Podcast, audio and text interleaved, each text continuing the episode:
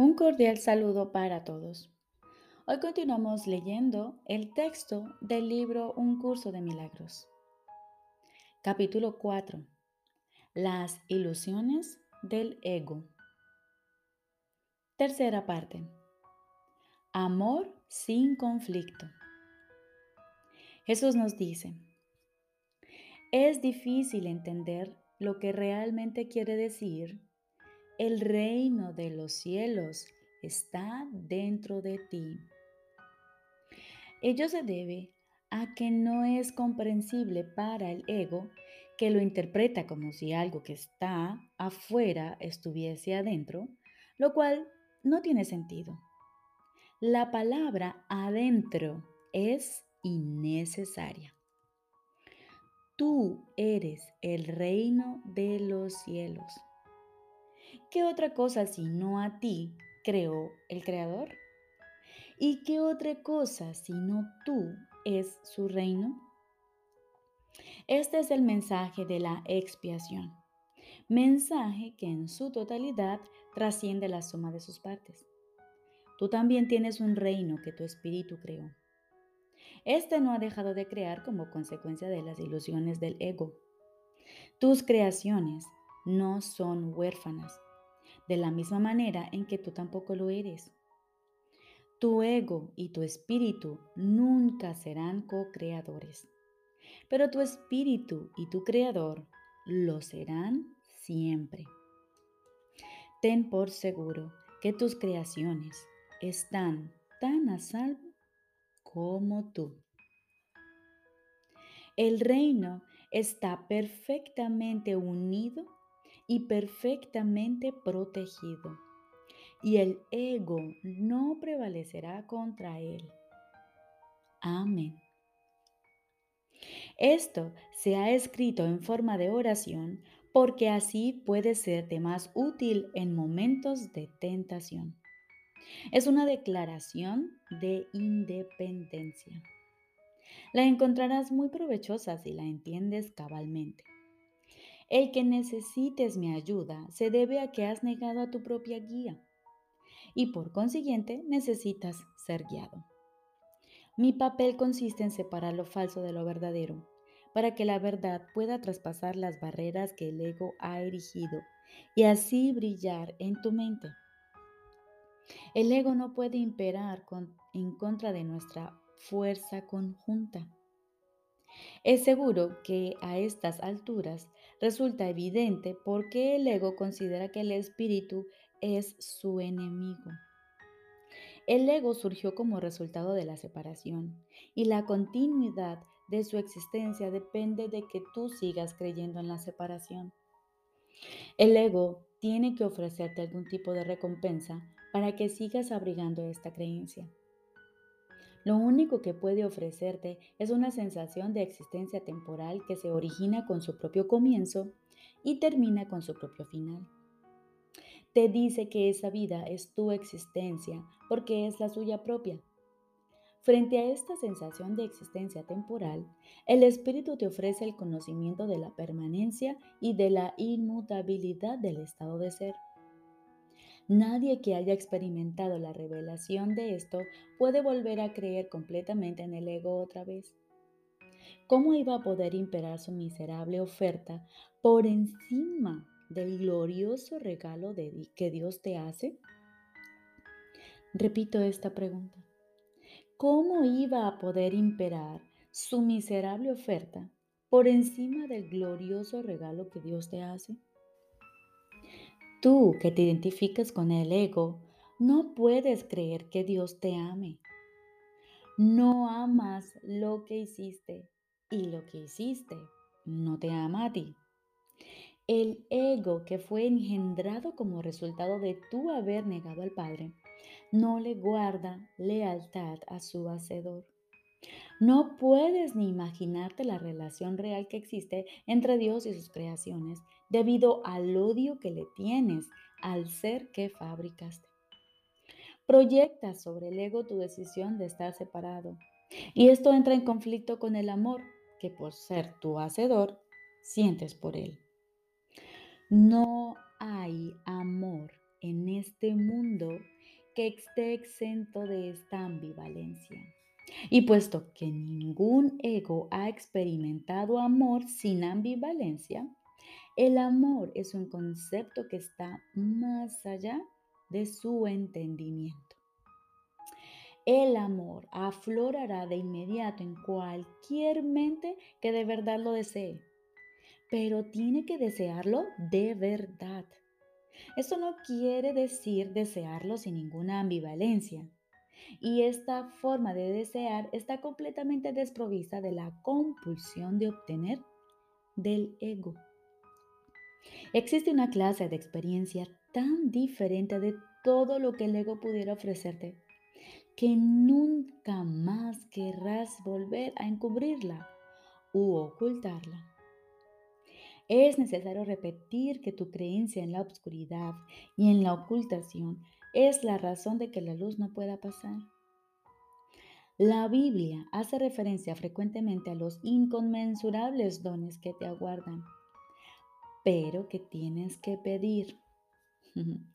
Esta no es una condición como las que el ego establece, sino que es la gloriosa condición de lo que tú eres. Ninguna fuerza, excepto tu propia voluntad, es lo suficientemente fuerte o digna como para poder guiarte. En esto eres tan libre como Dios, y así será eternamente. Pidámosle al Padre en mi nombre que te mantenga consciente de su amor por ti y del tuyo por Él. Él nunca ha dejado de responder a este ruego, pues lo único que éste pide es lo que su voluntad ya ha dispuesto. Quienes piden sinceramente siempre reciben respuesta. No debes anteponer otros dioses a Él, porque no hay otros dioses. Nunca se te ha ocurrido realmente renunciar a todas las ideas que jamás hayas tenido que se oponen al conocimiento. Conservas miles de retazos de temor que le impiden la entrada al Santísimo. La luz no puede filtrarse a través de los muros que levantas para obstruir su paso y nunca estará dispuesta a destruir lo que tú has hecho. Nadie puede ver a través de un muro pero yo puedo transponerlo. Mantente alerta contra los retazos de miedo que aún conservas en tu mente, o de lo contrario, no podrás pedirme que lo transponga. Solo puedo ayudarte tal como nuestro Padre nos creó. Te amaré, te honraré y respetaré absolutamente lo que has hecho, pero no lo apoyaré a menos que sea verdad. Nunca te abandonaré tal como Dios tampoco te abandonará. Pero tengo que esperar mientras tú continúes eligiendo abandonarte a ti mismo. Debido a que espero con amor y no con impaciencia, es indudable que me pedirás con sinceridad, que lo transponga. Vendré en respuesta a toda llamada inequívoca. Examina detenidamente qué es lo que estás realmente pidiendo.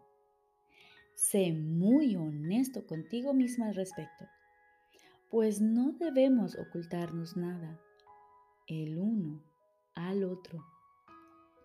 Si realmente tratas de hacer esto, habrás dado el primer paso en el proceso de preparar a tu mente a fin de que el Santísimo pueda entrar en ella. Nos prepararemos para ello juntos, pues una vez que Él haya llegado, estarás listo para ayudarme a preparar otras mentes a que estén listas para Él. ¿Hasta cuándo vas a seguir negándole su reino? En tu propia mente, aunque negada por el ego, se encuentra la declaración que te hará libre. Dios te ha dado todo. Dios te ha dado todo. Este simple hecho significa que el ego no existe. Y esto le atemoriza mortalmente. Y en el lenguaje del ego, tener y ser significan dos cosas distintas. Si bien para el Espíritu Santo son exactamente lo mismo. El Espíritu Santo sabe lo que tienes. Sabe que lo tienes todo y que lo eres todo. Cualquier distinción al respecto es significativa solamente cuando la idea de obtener, entre comillas, que implica carencia, ha sido previamente aceptada. Por eso es por lo que no hacemos ninguna distinción entre tener el reino de Dios y ser el reino de Dios. Al sereno ser del reino de Dios, del que eres perfectamente consciente cuando estás en tu sano juicio, se le expulsa sin miramientos de aquella parte de la mente que el ego rige. El ego está desesperado porque se enfrenta a un contrincante literalmente invencible, tanto si estás dormido como si estás despierto. Observa cuánta vigilancia has estado dispuesto a ejercer para proteger a tu ego y cuán poca para proteger a tu mente recta. ¿Quién, si no un loco, se empeñaría en creer lo que no es cierto y en defender después esa creencia a expensas de la verdad? Termino repitiendo esta oración del comienzo. El reino está perfectamente unido y perfectamente protegido. Y el ego no prevalecerá contra él.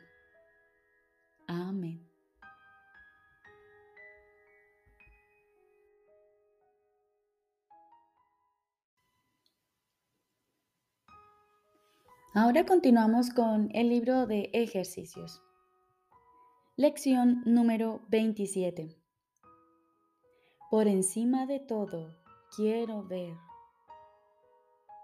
Por encima de todo, quiero ver. La idea de hoy expresa algo más fuerte que una simple resolución. Le da prioridad a la visión por encima de todos tus demás deseos. Quizá te sientas indeciso con respecto a si usar esta idea o no debido a que no estás seguro de si eso es lo que realmente quieres. Eso no importa. El propósito de los ejercicios de hoy es aproximar un poco más el momento en que esta idea sea completamente verdadera para ti. Puede que sientas una gran tentación de creer que se te está pidiendo algún tipo de sacrificio cuando dices que por encima de todo quieres ver. Si te sientes incómodo por la falta de reserva que esta idea entraña, añade, la visión no le cuesta nada a nadie. La visión no le cuesta nada a nadie. Si el temor a perder algo aún persiste, di además. Tan solo puede bendecir tan solo puede bendecir. Necesitas repetir la idea de hoy muchas veces para obtener el máximo beneficio. Se debe repetir por lo menos cada media hora e incluso más si es posible. Puedes intentarlo cada 15 o 20 minutos. Se recomienda que al despertarte o poco después establezcas un horario fijo según el cual vas a repetir la idea de hoy y que trates de adherirte a él durante todo el día. No te será difícil hacerlo, aun si estás conversando u ocupado en otra cosa cuando llegue el momento de repetirla. Repito, no te será difícil hacerlo, aun si estás conversando u ocupado en otra cosa cuando llegue el momento de repetirla. Siempre se puede repetir una frase corta silenciosamente sin que ello interfiera en nada. Lo que realmente importa es con qué frecuencia te vas a acordar. ¿Hasta qué punto quieres que esa idea sea verdad? Si contestas una de estas preguntas, habrás contestado la otra. Probablemente te saltarás algunas prácticas o tal vez muchas no dejes que eso te perturbe. pero si trata de adherirte al horario establecido de ahí en adelante. Si sientes que una sola vez durante todo el día fuiste completamente sincero al repetir la idea de hoy, puedes estar seguro de que con ello te habrás ahorrado muchos años de esfuerzo.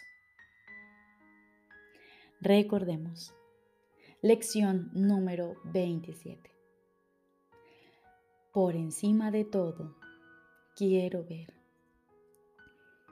Repetimos esta idea de hoy muchas veces, cada 15 o 20 minutos, o más si lo consideramos necesario. Estar atentos a ellos. Esto reforzará nuestra decisión de poder ver. Y podemos apoyarnos de esta manera, podemos aplicar esta idea de esta forma. La visión no le cuesta nada a nadie. Tan solo puede bendecir. Por encima de todo, quiero ver. Te deseo un feliz y maravilloso día.